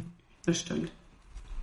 Das Ja, kann ich mir sehr gut Weil vorstellen. du, ver- also vielen Filmen verzeihst du auch, dass sie am Anfang langsam sind, Ja. dass sie sehr holprig sind in der Einführung ihrer einzelnen Protagonisten und äh, dass vieles dann eben auch manchmal sogar unlogisch ein bisschen wirkt, wenn man was herbeiführt. Das ist wie wenn du eine Pen-and-Paper-Gruppe gründest. Natürlich trifft man sich immer in der Taverne. Meine Güte, dann ist das halt so. Aber da beschwert sich dann im Nachgang ja keiner mehr, wenn die Geschichte eben zufriedenstellend ist. In, Richtig. In der Entwicklung, in der Ausarbeitung. Aber du merkst dann halt, wenn dann eben das Ende kacke war, dann, dann hast du da gar keine Lust mehr drauf. Ich kann mich noch daran erinnern, wie ich jetzt zum Beispiel mal Fluch der Karibik gesehen hatte, vor Ja. 15 Jahren. Und ich fand den ersten Film super geil. Ja, war auch. Und dann war auch irgendwann klar, okay, es wird einen zweiten und dritten Film geben, auch wenn der erste eigentlich schon hätte allein bleiben können. Ja. Äh, Und den zweiten und dritten fand ich auch noch so weit in Ordnung. Die waren sehr gut in der Inszenierung, die haben Spaß gemacht. Man kann natürlich sagen, oh ja, das ist jetzt ein bisschen unglaubwürdig mit Magie und Farbe Ja, und sowas. Von mir aus. Aber ich fand die Filme trotzdem gut, obwohl sie in einigen Stellen natürlich auch mal bisschen Ausreizen mit ihren tollen Action-Kampfsequenzen und sowas. Ja. Ich kann mich an so ein Wasserrad Äh, erinnern. Das ist, also ich äh, finde, das ist eine Geschmackssache, da kann man sich Ja. definitiv drüber Sicher. streiten. Ähm, Krass ist dann aber, dass sie aber noch einen vierten und einen fünften Film gemacht haben. genau, und ich glaube, da sind wir uns dann wieder einig. Ja, und da war es dann halt blöd, weil in Deutschland haben sie es einmal mit, dem- ich glaube, ab dem vierten Film schon verkackt, weil sie die neue Synchronstimme oder die eigentliche Synchronspreche Ja. Für Johnny Depp genutzt haben. Das war das Lustige. Es ist die eigentliche Stimme, aber die war uns so fremd in dem Moment, Mhm. weil das einfach nicht Jack Sparrow war. Und das, so war dann halt noch vor allem im fünften Film halt die Handlung dann schlicht Murks. Wobei ich den fünften immer noch besser fand als den vierten. Richtig, ja. aber- Ich kann mich nicht mehr, mehr erinnern, welches der vierte und welches der fünfte ich habe mich im Vorfeld voll gefreut, weil Javier Bardem, der, Ja. der äh, Kapitän eines Spa einer spanischen Galeone sein sollte, die dann eben irgendwann in Der war dann der große Antagonist. Genau, die, Ja. in, in ferner Vergangenheit, da wurde dann mit CGI auch Johnny Depp jünger gemacht in so einer Rückblende. Hat er halt Völlig mal- unnötig war. Absolut. Also dramaturgisch gesehen war das völlig unnötig. ja klar, das ist einfach kurz gesagt, ja, wir haben uns, wir kennen uns. Ja, ja. Ja, und vor allem, vor allem dieses, äh, woher er sein Hab und Gut hat. Mhm. Das ist so ein. Ich habe, äh, es gab die, die Theorie, ähm, ich nenne jetzt mal einen anderen Podcast, die Kack- und Sachgeschichten, mein absoluter Lieblingspodcast. Ähm, da hat einer äh, das sehr schön gesagt. Tobi, Grüße gehen raus, falls du das jemals hören solltest. Ähm, er, für ihn war das gerade im ersten Teil dieses ganze Glück, was Jack Sparrow hat. Für ihn war, er hätte sich das gefallen lassen, wenn es einfach so gewesen wäre und er hat sich das damit erklärt, ja, der, der ist so scharf auf sein Hab und Gut, weil das dann, um, um im, im Rollenspiel sprech zu sein, das ist halt sein Schwert plus eins und sein, seine Scherbe, die ihm nochmal extra Gl- einen Glücksbonuswürfel gibt oder so. Und die Theorie fand ich wirklich genial und die wurde dann durch den fünften Teil natürlich völlig verworfen. Ja klar. Und, und das ist dann sehr schade, weil du dann eben siehst, was eine Geschichte, die hat initial Ja. funktioniert. Genau. Sie hatten ihre drei Filme gemacht und dann hatten sie von mir aus noch den vierten gemacht, der, der gefloppt ist, weil unter anderem halt auch einfach mal Orlando Bloom und Kira Knightley rausgefallen sind. Ja, klar. Okay.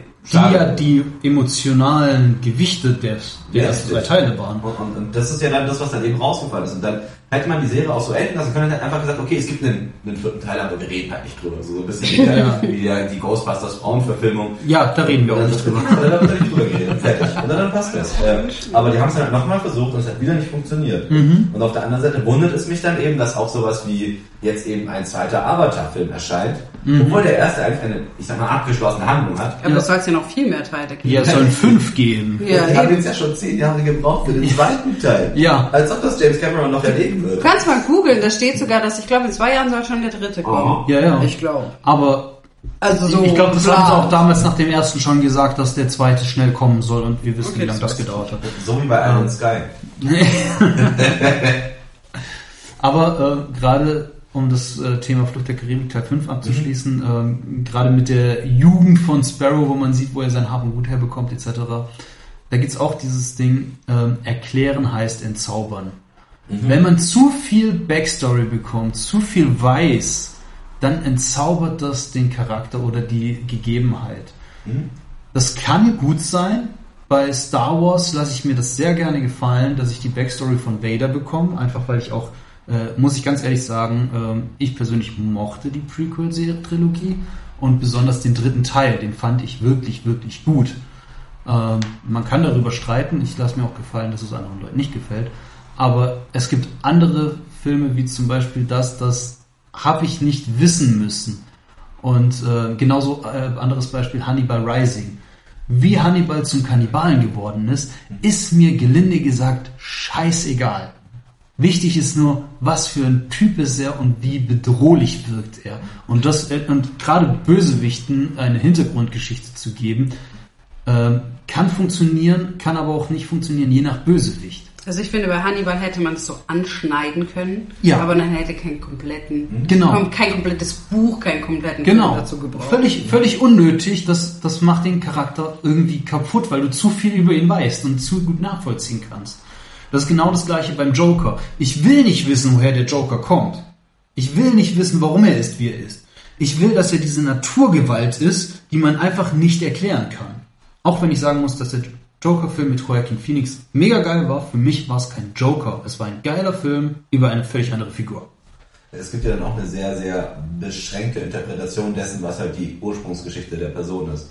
Ja. Und zu einem gewissen Maß fragst du dich dann gerade auch bei Bösewichten manchmal, wie viel von dem Bösewicht steckt in mir?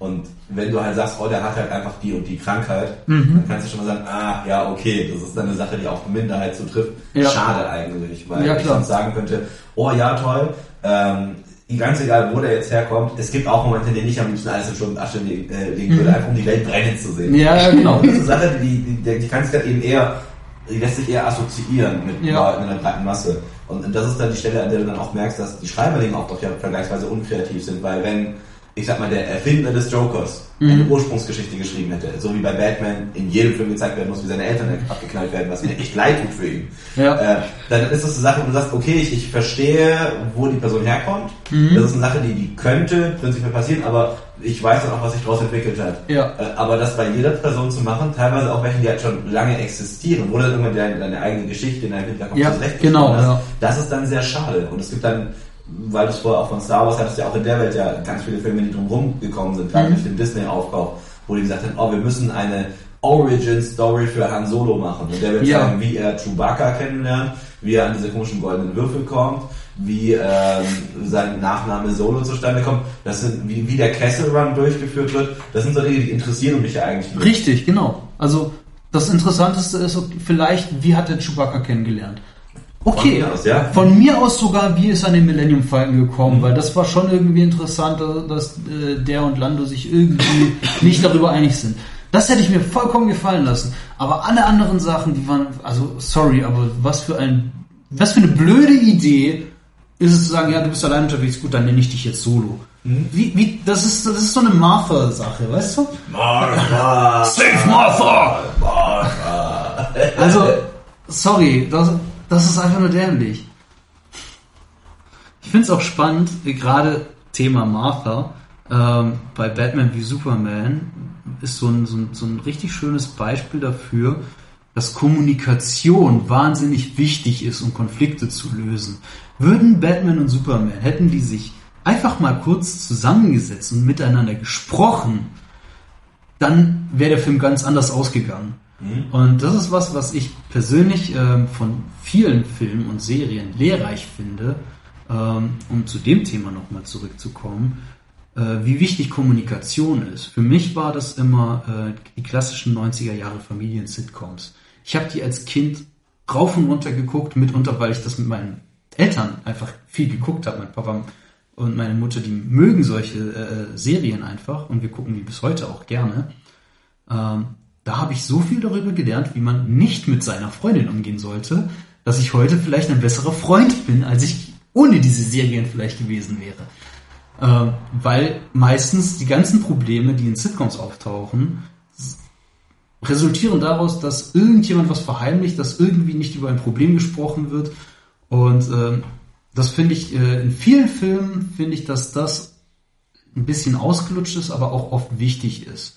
Es gibt viele Filme, in denen genau daher der Konflikt kommt. Und bei den meisten Geschichten brauchen wir auch diese Konflikte, damit die überhaupt interessant sind. Um an dieser Stelle auch nochmal wohlwollender über Game of Thrones tatsächlich zu sprechen. Ja, bitte. Wir haben nämlich diesen Sommer äh, ja mit House of the Dragon quasi eine der wichtigsten Vorgeschichten aus der gesamten Buchreihe rausgebracht, nämlich dann ja quasi den Urkonflikt auf dem äh, Kontinent Westeros, wo es dann eben um zwei Häuser geht, die halt um natürlich jedes Mal darum kämpfen, um König zu werden. Äh, und Was anderes der- gibt's auch nicht. Richtig. In der Serie ist es dann ja so, dass sich dann ja auch auf Konflikte ankommen lassen, die daraus entstehen, dass die Kommunikation zwischen Leuten nicht funktioniert. Genau. Und das ist sehr schön an dieser Stelle anzuschauen, weil das dann auch, ich sag mal, aus meiner Sicht zumindest mal organisch inszeniert haben. Ja. Äh, du, du merkst dann, die Personen reden miteinander und irgendwie kommen die aus zwei unterschiedlichen Richtungen und teilweise reden die sogar aneinander vorbei. Ja. Und, und das ist dann, das ist dann so, so ein Moment, wo dann eben, Spoiler, äh, an der Stelle dann eben quasi ein, ein, ein Leibwächter der Königin äh, verhört wird und dann gesteht er, ja, ich, ich war dabei, ich habe es gesehen und eigentlich will die Dame, die ihn verhört hat, wissen, ob die Königin mit ihrem Onkel was angefangen hat. Was dann aber rauskommt ist, sie hat nicht mit ihrem Onkel was angefangen, nein, sie hat was mit dem Leibwächter angefangen. Weil Okay. wird das, ja, das ist richtig, wir hatten es, aber es ist nur einmal passiert und ich werde es nie wieder tun. Und dann merkst du auch auf der anderen Seite, wenn er dann verhört wird, so, Moment mal, was? Das ist nicht das, was ich hören wollte oder worauf ich vorbereitet war. Ja. Äh, Und, und dann entstehen da eben neue Handlungen raus. Und das ist dann, da merkst du dann, dass jemand sich auch Gedanken darüber gemacht hat, wie er diese Szene zu schreiben hat. Weil er dann sagt, okay, ich habe folgendes Ergebnis, aber ich mache mir auch Gedanken über den Weg. Statt dann äh, zu sagen, Anfang Star Wars Episode 9, äh, irgendwie ist der Imperator zurück. Okay. Also, ganz kurz, ich habe House of the Dragon noch nicht gesehen, ich wurde gerade gespoilert. Äh, dich aber ich denke, ich denke, ja, natürlich, deshalb bin ich dir auch nicht böse.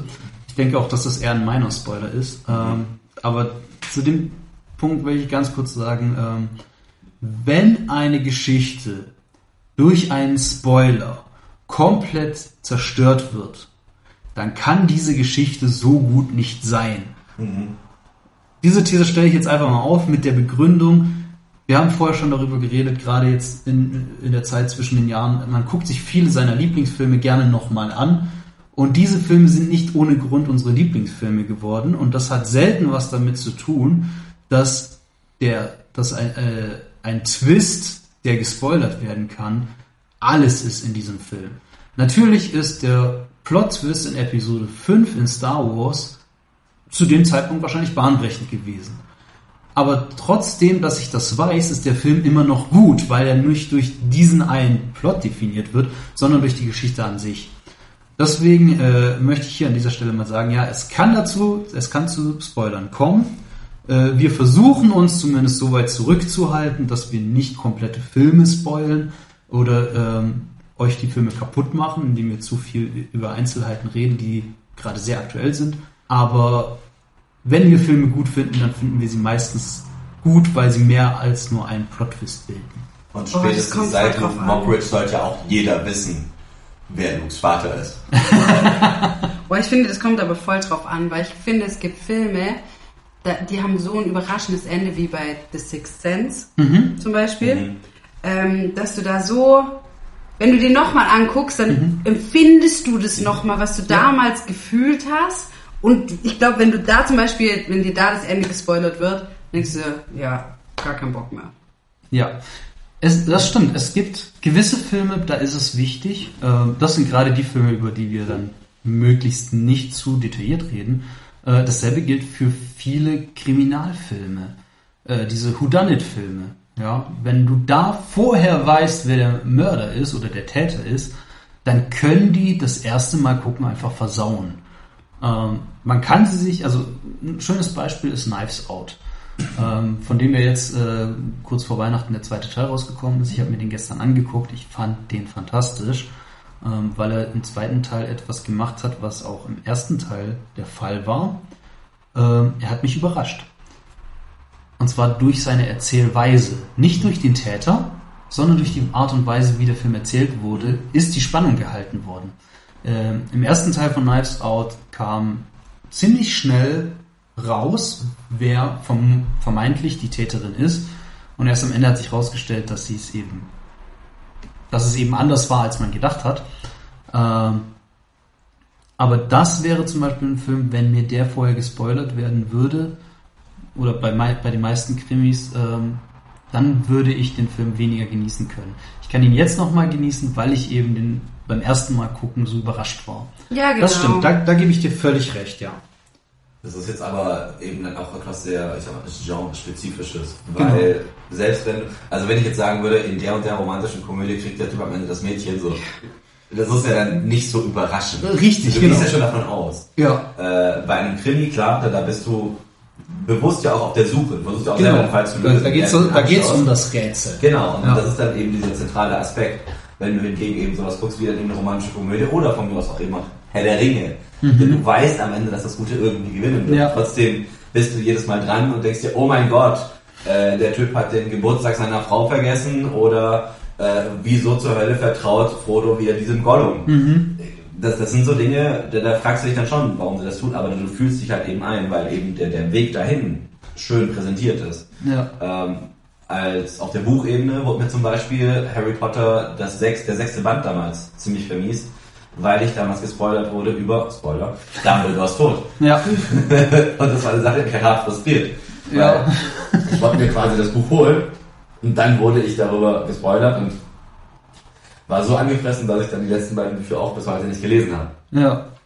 Ja, wir erinnern uns doch äh, alle an die Szene aus äh, The Big Bang Theory, in der Leonard das Buch liest Mhm. und Sheldon dann sagt, oh, der ist gut, Dumbledore stirbt am Ende. Bam, toll. Ja klar, aber das ist dann eben, du musst dann eben auch überlegen, einmal, wie fange ich eine Geschichte an, aber wie bringe ich sie dann eben auch zu Ende, weil sonst wirst Genau. du halt eben äh, Typ George R. R. Martin irgendwann zwischendrin halt merken, okay, vielleicht ist die Geschichte auch schon so zerfasert, dass ich sie nicht ansatzweise mehr befriedigend beenden kann. Ja. Und dann machst du so viele andere Projekte, bis du stirbst und äh, alle Fans sind gearscht, weil sie nicht wissen, wie es weitergeht. Richtig, und ich weiß nicht mal, ob der Kinder die es weiterschreiben könnten, wie bei Dune, wo man noch sagen kann, okay, der Sohn hat es weitergeführt oder so. Ja. Und dann kommst du halt auch an eine, an eine Stelle, wo du sagst, okay, vielleicht muss ich mich jetzt ja auf Fanfiction auch berufen. Mhm. Bei Game of Thrones gab es ja auch so viel Fanfiction, die ich auch so viel von den Konzepten der befriedigender gefunden hätte. Das ist, Das also ist ich glaube, ich glaube, Fanfiction und äh, auch Fantheorien, so geil ich die oft finde, ich glaube, die sind Segen und Fluch zugleich, Mhm. besonders bei Serien. Ja. Seien es jetzt TV-Serien oder eben Filmserien. Darf Jar Jar. Ähm, ich ich glaube, sie sind deshalb Fluch und Segen zugleich, weil sie einerseits ähm, können sie super spannend sein, Mhm. ähm, auf der anderen Seite für Filmemacher oder für Autoren muss das furchtbar sein, wenn du irgendwelche Ideen hast und dann gehen plötzlich äh, irgendwelche Fantheorien rum und du denkst ja, ja scheiße, jetzt ist meine Idee gespoilert oder fuck, die Idee ist besser als meine. Und äh, wenn die Leute so sehr mit ihren eigenen Ideen schon konfrontiert sind, dann kann alles, was du als Filmemacher machst, die breite Masse nur noch enttäuschen, weil jeder hat schon seine Lieblingstheorie aufgebaut und will, dass es genau so endet. Und egal, was du davon nimmst oder wenn du auch was völlig anderes machst, die Leute werden dann einfach enttäuscht sein. Wobei man sagen muss, wir nehmen Enttäuschung als Wort immer für sehr negativ, aber wenn man mal ganz ehrlich ist, Enttäuschung bedeutet nichts weiter als das Ende einer Täuschung. Muss jetzt nicht unbedingt negativ sein. Und somit die Rückkehr aus dem Eskapismus. genau, ja. Ah, ein schöner Bogen. Da klopfe ich mir mal gleich noch auf die Schulter für. George hat keine Kinder. Hast du das gerade gegoogelt? Ja, Okay, geil. ich wollte das jetzt unbedingt So, wissen. Live-Recherche im Podcast, liebe Leute. Das gibt's hier bei Once Upon a Story. Oh nein, dann werden Ben und Benny auf weiterschreiben. Hoffentlich nicht. verloren. Die Zukunft. Die Zukunft. Gott, wo war das? Das war doch Spongebob, oder? Ja. Also ich habe das Gefühl, wenn wir diesen Podcast noch weiterführen, wir werden sehr nerdy unterwegs sein. Wir werden sehr viel über Popkultur reden. Aber ich glaube, das ist äh, beim Thema Geschichten auch absolut notwendig. Ja, es gibt ja auch ähm, in Aldous Huxleys Brave New World, ein dystopischer Roman, in dem es eine Klassengesellschaft gibt. Menschen werden da quasi genetisch in bestimmte Klassen reingezüchtet, aus denen sie auch nicht ausbrechen können. Da gibt es dann zum Beispiel eine Droge, die sich Soma nennt. Im Grunde sorgt Soma dafür, dass du gut drauf bist und in eine Art Trance-Zustand kommst. Das heißt, das ist ja dann auch quasi diese, diese Ausflucht. Dieses, okay, ich möchte mich betäuben. Manche machen das mit Alkohol, manche mit Drogen. Wir mit Film und Serien. Richtig. Und, und das ist dann eben diese Art der Betäubung, die Leute dann eben suchen, um daraus eben diese Befriedigung zu ziehen. Ich kann auch mal kurz mich mit anderen Dingen befassen. Ähm, Mörder-Podcast.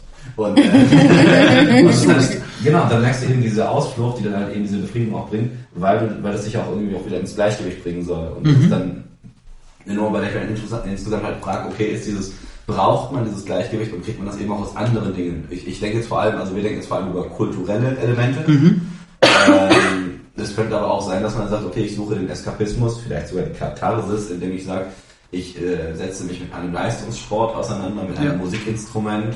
Äh, Leute, manche Leute fällen, Hol äh, fällen Bäume und schlagen Holz. Beim Holzschlagen ist es schön ja auch, dass man gleich das Ergebnis sieht. Ja, Stricken.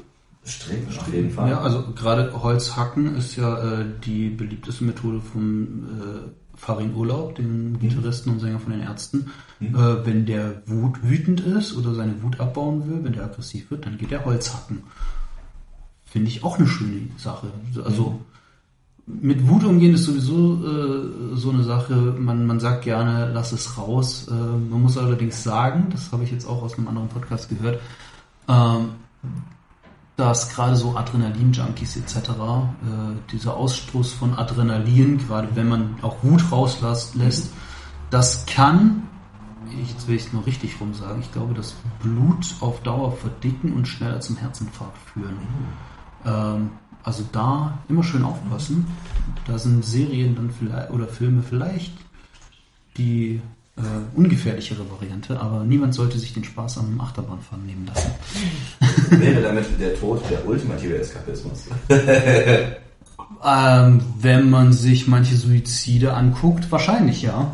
Äh, so, so dramatisch das jetzt vielleicht auch klingt, aber Mhm. ja, Suizid ist für viele Menschen ja nicht zuletzt ein Ausweg. Ähm, was natürlich zu der Frage führt, wenn wir jetzt über Eskapismus reden, wieso ist das denn so nötig? Warum müssen wir denn der Realität überhaupt entfliehen? Äh, was ja nicht mit zuletzt mit dem Alltag zu tun hat. Äh, Viele Leute sind unzufrieden mit ihren Jobs. Du hast ja vorher schon äh, ein bisschen was erwähnt. Ähm, Eskapismus ist einfach manchmal nötig. Ähm, aber manchmal geht's ja auch beim Eskapismus gar nicht darum, dass wir einfach nur fliehen wollen, sondern äh, dass wir uns in eine andere Situation hineinversetzen, um eben dann emotional oder auch faktisch zu lernen, um eben äh, Filme anzuschauen, außerhalb unserer, ähm, ja, außerhalb unseres Lebens, damit wir uns völlig anders auf diese Sachen einlassen können. Deswegen denke ich, dass äh, die Katharsis sowie der Eskapismus als auch die Lernmöglichkeiten durch Geschichten alle immer Hand in Hand gehen. Und ich glaube auch, dass es kaum Filme gibt, aus denen oder Geschichten gibt, aus denen wir nichts lernen können. Und solange die Geschichte uns Spaß macht, kann die uns ablenken aus unserem Alltag. Viele Leute, also ich glaube, dass äh, Eskapismus oft negativ bewertet wird, ähm, im Sinne von, ja, beschäftige dich doch lieber mal mit den Dingen, die tatsächlich mit dir zu tun haben. Ähm, da kann ich auch Der Ernst. ja, Beispiel auch meine Freundin selbst. Ähm, die ist der Grund, warum wir diesen Podcast machen, äh, nicht zuletzt, weil sie mit Filmen und Serien super wenig anfangen kann. Sie hat als Kind sehr, sehr wenig ferngesehen und für sie ist Filme gucken oftmals Zeitverschwendung, weil sie damit nichts anfangen kann. Sie braucht diesen Eskapismus in dieser Form nicht. Sie hat, den, äh, sie hat ihre Realitätsfluchtmöglichkeiten, wenn ihr alles zu viel wird, ganz woanders. Ja, aber durch sie habe ich mir erstmal die Frage gestellt, warum finde ich eigentlich Filme so geil und warum ist das so ein gesellschaftliches Ding? Also an der Stelle einmal Shoutout, äh, liebe Sarah, Dankeschön, dass wir jetzt diesen Podcast dank dir machen. Ähm, ja, das sind so Dinge, die ich einfach immer wieder beobachte, dass das alles irgendwie auch zusammengehört und zusammen Hand in Hand agiert. Bock. Okay, da draußen ist gerade irgendwas Großes umgefallen. Ich weiß nicht, ob man das auf der Aufnahme hört. Mein Roller. Okay. Das war der, das war das, ähm, der Ton zum Abschluss. Also, Ja. Nehmen wir das als solchen. Ähm, kommen wir da, damit zum Ende. Ähm, wir hoffen, dass allen Hörern da draußen unsere kleine Diskussion gefallen hat. Das war jetzt ähm, erstmal so ein richtiger Rundumschlag durch alle Themen und sehr, sehr viele Filme und Serien, die wir hier angerissen haben. Ähm, erstaunlich wenig haben wir über Bücher geredet. Aber Aber- da liegen sogar zwei auf dem Tisch. Aber das kommt ja alles noch, ähm, denn es wird weitere Folgen geben, zumindest hoffen wir das. Ähm, ich weiß nicht, wie es meinen Mitpodcastern geht, aber ich habe die Diskussion mit euch sehr genossen. ja, kann ich nur zustimmen. Stetes Pläsier. Gut. Dann werden wir uns auf jeden Fall wieder zusammenfinden mit äh, neuen Themen. Ähm, Das nächste Mal werden wir uns ganz konkret mit einer Geschichte beschäftigen, ähm, beziehungsweise die nächsten Male, weil jeder von uns sich eine Geschichte raussucht, über die wir dann detailliert reden. Ähm, vorwiegend wahrscheinlich äh, interpretativ. Das heißt, wir werden uns anschauen, was haben diese Geschichten mit unserem Leben zu tun, was können wir daraus lernen, wie kann die Katharsis vielleicht stattfinden. Und ähm, ja, wenn es dann so ist, dass wir diesen Podcast weiterführen, dann werden wir sicherlich noch über viele verschiedene Themen sprechen, über theoretische wie auch konkrete Filme, Serien, Bücher, Videospiele etc. Äh, wenn, uns, wenn euch das gefallen hat, dann gebt uns auf der App, mit der ihr uns hört oder wo auch immer ihr uns hört, gerne fünf Sterne oder zehn Sterne oder was auch immer man geben kann. Oder ein Super-Like. Gebt, gebt, uns ein Super-Like, äh, wischt uns rechts bei Tinder, gebt uns fünf Level auf, äh, auf chefkoch.de. Ähm, sagt uns, wie, äh, wie euch der Podcast gefällt. Sagt uns auch gerne, worüber ihr gerne mehr erfahren würdet. Ähm, wir werden zu dem Zeitpunkt, zu dem wir aufnehmen, ähm, werden wir noch eine Website erstellen äh, mit Kontaktformular, auf dem ihr uns erreichen könnt. Da könnt ihr uns auch gerne Feedback zukommen lassen, genauso wie Wünsche, welche Themen äh, wir denn noch angehen sollen in der Zukunft. Wir werden das alles in die Shownotes reinschreiben mit Link und ähm, ja, in den nächsten Folgen dann noch genaueres auch zu vielleicht sozialen Netzwerken, auf denen wir uns dann rumtummeln werden. Ähm, einiges ist dann im Gespräch, aber MySpace, MySpace, Quick, was gibt's noch alles? Google Plus. Google Plus, gibt es sowas überhaupt noch? StudiVZ. Sind erreichbar über ICQ. ja, genau. Äh, ansonsten schreibt uns einfach Postkarten. genau. Fax. Oder ein Fax, ja. Äh, in den nächsten Folgen werden wir da auf jeden Fall äh, mehr darüber sagen können. Ansonsten werdet ihr auf jeden Fall was in den Shownotes finden. Und wir hoffen, euch hat das Ganze gefallen. Wünschen euch noch viel Spaß bei den Geschichten, die ihr euch so reinziehen werdet. Geht ins Kino, unterstützt auch äh, die lokalen Kinos, damit das Filmemachen sich weiterhin lohnt und wir weiter äh, Filme bekommen. Kauft Bücher und unterstützt. Ihr müsst sie nicht lesen. Ihr müsst nicht lesen. Ihr müsst auch nicht ins Kino gehen. Es reicht, wenn ihr die Kino-Tickets kauft. Nein, schaut euch, schaut euch Filme an, lest Bücher, äh, konsumiert Geschichten. Ähm, solange ihr dabei nicht vergesst, äh, auch in der realen Welt zu leben, ist das alles in Ordnung. Und bis dahin, tschüss. Ciao, ciao. Ciao.